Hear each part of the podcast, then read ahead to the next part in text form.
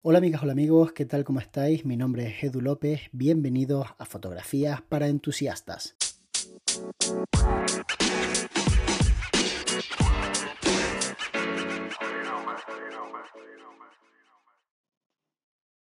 Hola Edu, buenos días, gracias por tu podcast. Eh, día a día es maravilloso, para mí es un ritual levantarme todas las mañanas y escucharlo, de verdad que es súper bueno. Sigue así, por favor no, no nos abandones. Tengo dos preguntas en una. La primera, ¿te has pensado alguna vez dejar todo, eh, la fotografía, vender todos tus equipos y dedicarte eh, a la cocina, ya que sé que te gusta la cocina, tener un restaurante y dedicarte a la cocina? Y en el mejor de los casos, utilizar todas las estrategias de marketing que tienes, eh, de fotografía, de video y de ventas, en un local propio tuyo de comida y que puedas utilizarla para poder tener mejor resultado. ¿Te has pensado eso alguna vez o no ha pasado por tu mente? Muchas gracias, Edu. Eh, de verdad eres un crack. Espero Dios te siga bendiciendo. Saludos desde Chile. Por aquí te habla Klaus Food Photo. Muchísimas gracias por la pregunta. La verdad es que nunca me he planteado dejarlo del todo. Creo que ha habido momentos en donde he pensado que las cosas no estaban yendo todo lo bien que me gustaría, pero como tampoco he tenido así una alternativa completamente clara que tú veas y digas debería hacer esto porque esto es lo que me están ofreciendo y me va a dar un dinero al mes que me va a dar estabilidad y un buen horario, pues nunca me he planteado dejarlo. Siempre he dicho que no hay nada que motive más que realmente la necesidad, el saber que no puedes dejar algo, que tienes que tirar y empujar adelante es lo que realmente te hace te hace hacerlo. Yo en mi caso no tenía otra posibilidad, entonces en mi día a día tenía claro que o le metía a la fotografía durísimo para que me fuera bien o realmente no sabía qué iba a ser de mí, porque al final no tenía tan claro cuál era el plan B, por así decirlo. Y eso en gran parte fue culpable del éxito que después tuve, el, no entender que el fracaso era posible, simplemente entender que hoy estoy más cerca de que me vaya bien o a lo mejor estoy un poquito más lejos, pero en ningún momento dejé de pensar en que esto era lo que, lo que me iba a dar de comer. Y insisto, a lo mejor eso es precisamente la clave de, entre comillas, mi éxito, ¿no? Y digo comillas porque, no sé, el éxito es bastante subjetivo, cada uno lo, analiza su forma. Y además creo que nosotros mismos vemos como algo exitoso cosas diferentes en diferentes momentos de nuestra vida. Durante la adolescencia a lo mejor el éxito para mí era algo completamente distinto a cómo lo percibí de los 23 a los 28 y cómo lo estoy percibiendo ahora en la treintena. Os puedo decir que ahora mismo me sentiría muy exitoso si ingresar una cantidad de dinero lo suficientemente grande como para no tener que preocuparme demasiado.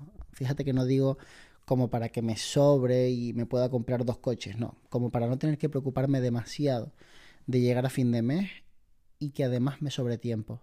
Creo que esa combinación de dinero y tiempo es la que estoy buscando desde hace tiempo y de alguna manera sí me sobra tiempo y sí gano dinero, pero no tengo a lo mejor el tiempo bien estructurado. Entonces, igual ese tiempo que me sobra, si yo me levantara por la mañana y empezara a trabajar a una hora muy prudente, tipo 8 de la mañana, a lo mejor a las 4 de la tarde sí que tendría pues el resto de la tarde libre. Pero como no me levanto a las 8 de la mañana y no empiezo a trabajar a las 9 ni a las 8 y media, pues a lo mejor sí que tengo tiempo libre, pero lo empleo en diferentes franjas horarias del día. Entonces mi percepción es que a lo mejor no tengo tanto tiempo libre como me gustaría. Pero es que estoy convencido de que el trabajo que yo desempeño lo puedo hacer en 3-4 horas diarias. Creo que no necesito más tiempo que ese. Y lucho por intentar conseguirlo y creo que cuanto más me acerco, cuando hay épocas en las que me acerco mucho más, siento que estoy teniendo más éxito y cuando me alejo y estoy trabajando hasta la noche, pues ahí siento que a lo mejor no estoy teniendo tanto éxito. Y es curioso porque me cuesta mucho empezar, por ejemplo, a editar fotografías. Es algo que me, me, da muchísima pereza. Pero después en cuanto me pongo, ya no me cuesta nada estar 10 horas. O sea, no lo sufro. Pongo Netflix o HBO o Prime o Disney. Es que tengo todas las plataformas básicamente. Entonces voy viendo series, voy viendo películas y de alguna manera no, no siento que tenga ese peso en los hombros de, vaya, hoy tengo que retocar mil fotografías, para nada, lo disfruto, pero empezar me cuesta mucho. Entonces, como soy una persona a la que empezar le cuesta mucho, creo que después dejarlo también me cuesta mucho. Entonces no concibo dejar la fotografía porque me costó muchísimo empezar a ganarme la vida con esto. Pasé muchos años y ahora lo veo como algo estable y por tanto a lo mejor sí compaginarlo con otra actividad empresarial, pero no dejar del todo la fotografía, porque, insisto, no creo que sea algo que me beneficiara ni a corto ni a medio plazo. Seguramente a largo plazo sí, porque la fotografía ya sabemos que tiene fecha de caducidad, al menos tal y como la conocemos, y lo llevo diciendo mucho tiempo. Yo creo que estamos en un sector, en un segmento, en la de creación de contenido, que se puede aplicar a muchísimas cosas. Se puede utilizar estas imágenes para generar los recuerdos de personas anónimas. Se puede generar imágenes para hacer publicidad de productos, para hacer eh, anuncios de vallas estáticas y muchísimas cosas más. Pero definitivamente el vídeo está comiéndole mucho terreno a la fotografía. De hecho, las propias redes sociales ya están optando casi solo por el vídeo.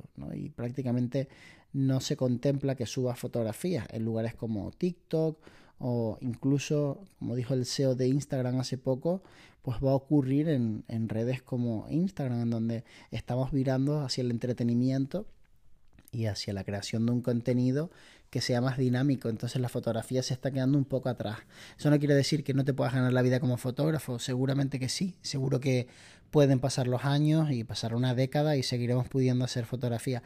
Pero creo que honestamente la época dorada de la fotografía pasó y ahora estamos empezando a vivir una época dorada de los vídeos cortos, de la creación de contenido en vídeo corto.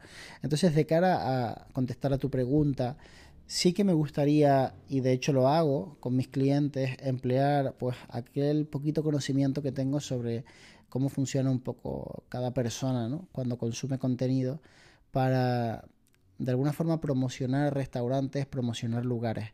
Eso sí me, me mola bastante. Y por qué no que fuera mío o que alguna parte de ese negocio me beneficiara aparte de, del sueldo que tengo por crear ese contenido y por gestionar las redes sociales. Pero, insisto, no creo que ahora mismo tenga el tiempo para poder meterme con un proyecto como ese. Porque al final el tiempo es uno de esos, no sé, mm, uno de esos recursos que realmente uno no le da tanta importancia y a medida que pasan los años te vas dando cuenta de lo importante que era gestionarlo bien. Pero es que no hay nadie que nos enseñe a gestionar bien el tiempo. No ves un, workshop de fotografía que se centre en gestión del tiempo.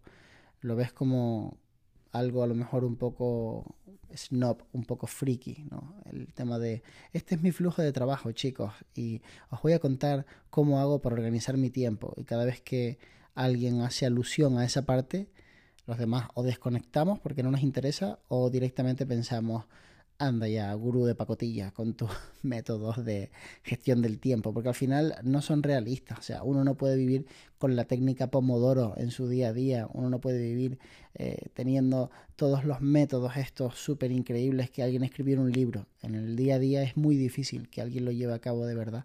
Entonces lo que ocurre es que lo llevas a cabo durante un tiempo y después adaptas ese conocimiento que tienes a tu día a día. Y eso es lo que trato de hacer yo. El problema es que realmente es muy complejo llevar una empresa cuando es tuya y tú lo haces todo. Tú desde que entras por la puerta hasta que te vas, todas las tareas las haces tú, incluyendo eh, limpiar eh, el suelo, el baño, eh, ordenar los muebles, o sea, son cosas que te quitan mucho tiempo y que realmente nadie ve pero que son cosas importantes para tu negocio. Entonces, ahora mismo no me veo, no tengo tiempo para hacer otra cosa que no sea la fotografía y dejarlo me parecería una locura, al menos en los próximos 4, 5 o 6 años. Espero que te haya gustado este podcast y que haya contestado a tu pregunta y te mando un abrazo enorme. Deseo que te vaya genial con tus proyectos. Nos vemos muy pronto. De hecho, nos vemos mañana.